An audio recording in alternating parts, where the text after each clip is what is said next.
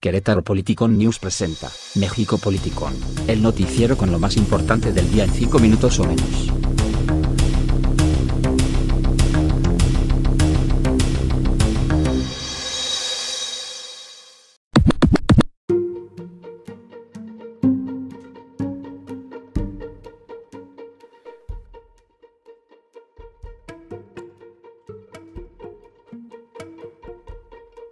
Bienvenidos a México Politicón, el programa donde les presentamos cada que nos da la gana las noticias en 6 minutos o menos.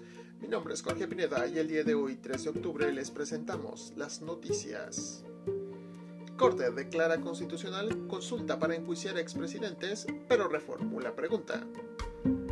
Arranca encuesta de Morena para definir a su presidente nacional. Albricias, albricias, Donald Trump tiene COVID-19. Además, les tendremos la vuelta al mundo y al país, cortesía del único miembro del equipo con la adicción más decente de todos. Sí, hablamos de la voz robótica de Querétaro Politicón. Esto y más, mucho más, les presentamos el día de hoy. ¡Iniciamos!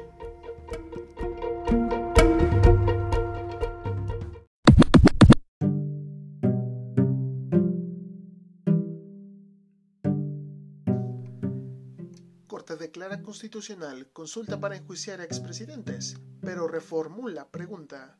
Con una votación de 6 votos a favor y 5 en contra, la Suprema Corte de Justicia de la Nación aprobó la constitucionalidad de la consulta para enjuiciar a los expresidentes de la República. Sin embargo, a pesar de la aprobación, los ministros reformularon la pregunta, pues fue considerada tendenciosa, por lo que quedó de la siguiente manera. ¿Estás de acuerdo o no en que se lleven a cabo las acciones pertinentes con apego al marco constitucional y legal para emprender un proceso de esclarecimiento de las decisiones políticas tomadas en los años pasados por los actores políticos, encaminada a garantizar la justicia y los derechos de las posibles víctimas? Con esta nueva formulación, cualquier funcionario, y no solo los expresidentes, podrán ser enjuiciados y llevados ante la endeble justicia mexicana. Los ministros que votaron a favor de declarar la constitucionalidad de la consulta fueron Arturo Saldívar, Margarita Ríos Fajard, Yasmín Esquivel Moza, Alberto Pérez Dayán, Alfredo Gutiérrez Ortiz Mena y Juan Luis González Alcántara.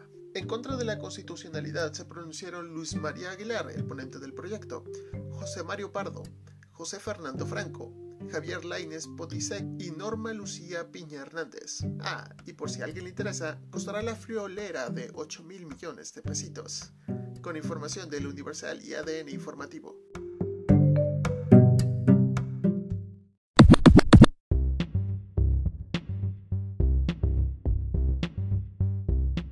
Arranca encuesta de Morena para definir a su presidente nacional.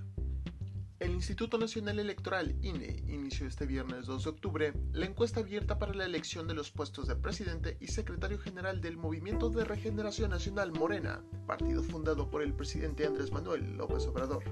La encuesta será realizada del 2 al 8 de octubre, pero los resultados serán dados a conocer el 10 de octubre. Los candidatos que aspiran a la presidencia del partido son Jade Kolpolevsky, Adriana Menéndez, Hilda Mirna Díaz, quienes están en la lista por paridad de género, Porfirio Muñoz Ledo y Mario Delgado, los dos elegidos por ser el primer y segundo lugar respectivamente de la primera encuesta realizada por el instituto, mientras que para el cargo de secretario general habrá 13 aspirantes, 9 mujeres y 4 hombres, porque el INE determinó que el género de quien ocupe este cargo se definirá de acuerdo con la persona elegida en la presidencia. Las senadoras Citlali Hernández y Carlos Montes de Oca fueron los más apoyados en la encuesta de reconocimiento para el puesto. Con información de Infobae.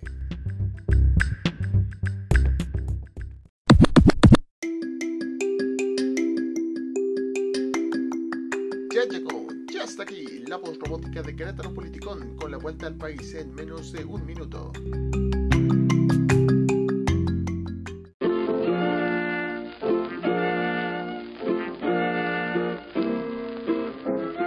Iniciamos las noticias nacionales en menos de un minuto.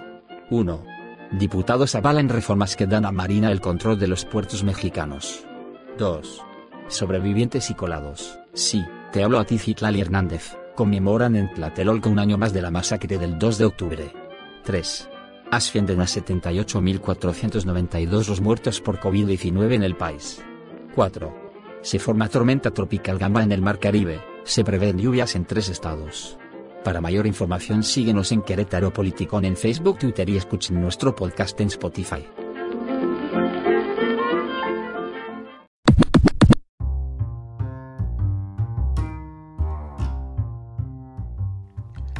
Iniciamos con las notas internacionales. Donald Trump tiene COVID-19. Ayer por la noche, el presidente de Estados Unidos, Donald Trump, informó a través de su cuenta de Twitter que él y su esposa Melania habían salido positivos en la prueba de COVID-19. En su cuenta informó lo siguiente. Esa noche, arroba Flotus y yo dimos positivo por COVID-19. Comenzaremos nuestro proceso de cuarentena y recuperación de inmediato. Lo superaremos juntos. Unas horas antes, el presidente Trump había informado que su colaborador, Hop Hicks, había dado positivo en la prueba de COVID-19 y que esperaban los resultados de los test para confirmar si ellos eran portadores de la enfermedad. Según información dada por la portavoz de la Casa Blanca, Jennifer Jacobs, Trump estará trabajando desde las oficinas del Centro Médico Militar Walter Reed los próximos días por recomendación médica. Con información de.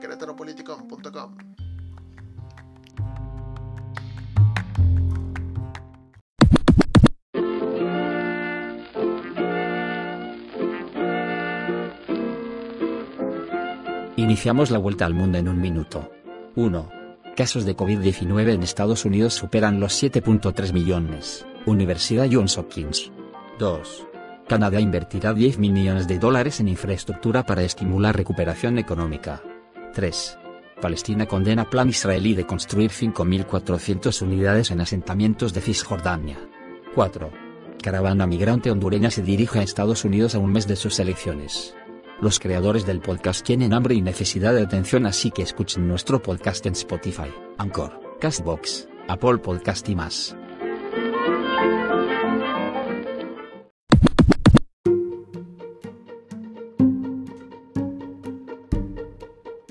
Esto fue todo en México Político News. Síganos por nuestras redes sociales, Facebook, Twitter, Instagram y demás, así como nuestros podcasts en Spotify, Apple Podcasts, Anchor, etcétera, etcétera. Nos vemos en la siguiente emisión. Hasta pronto.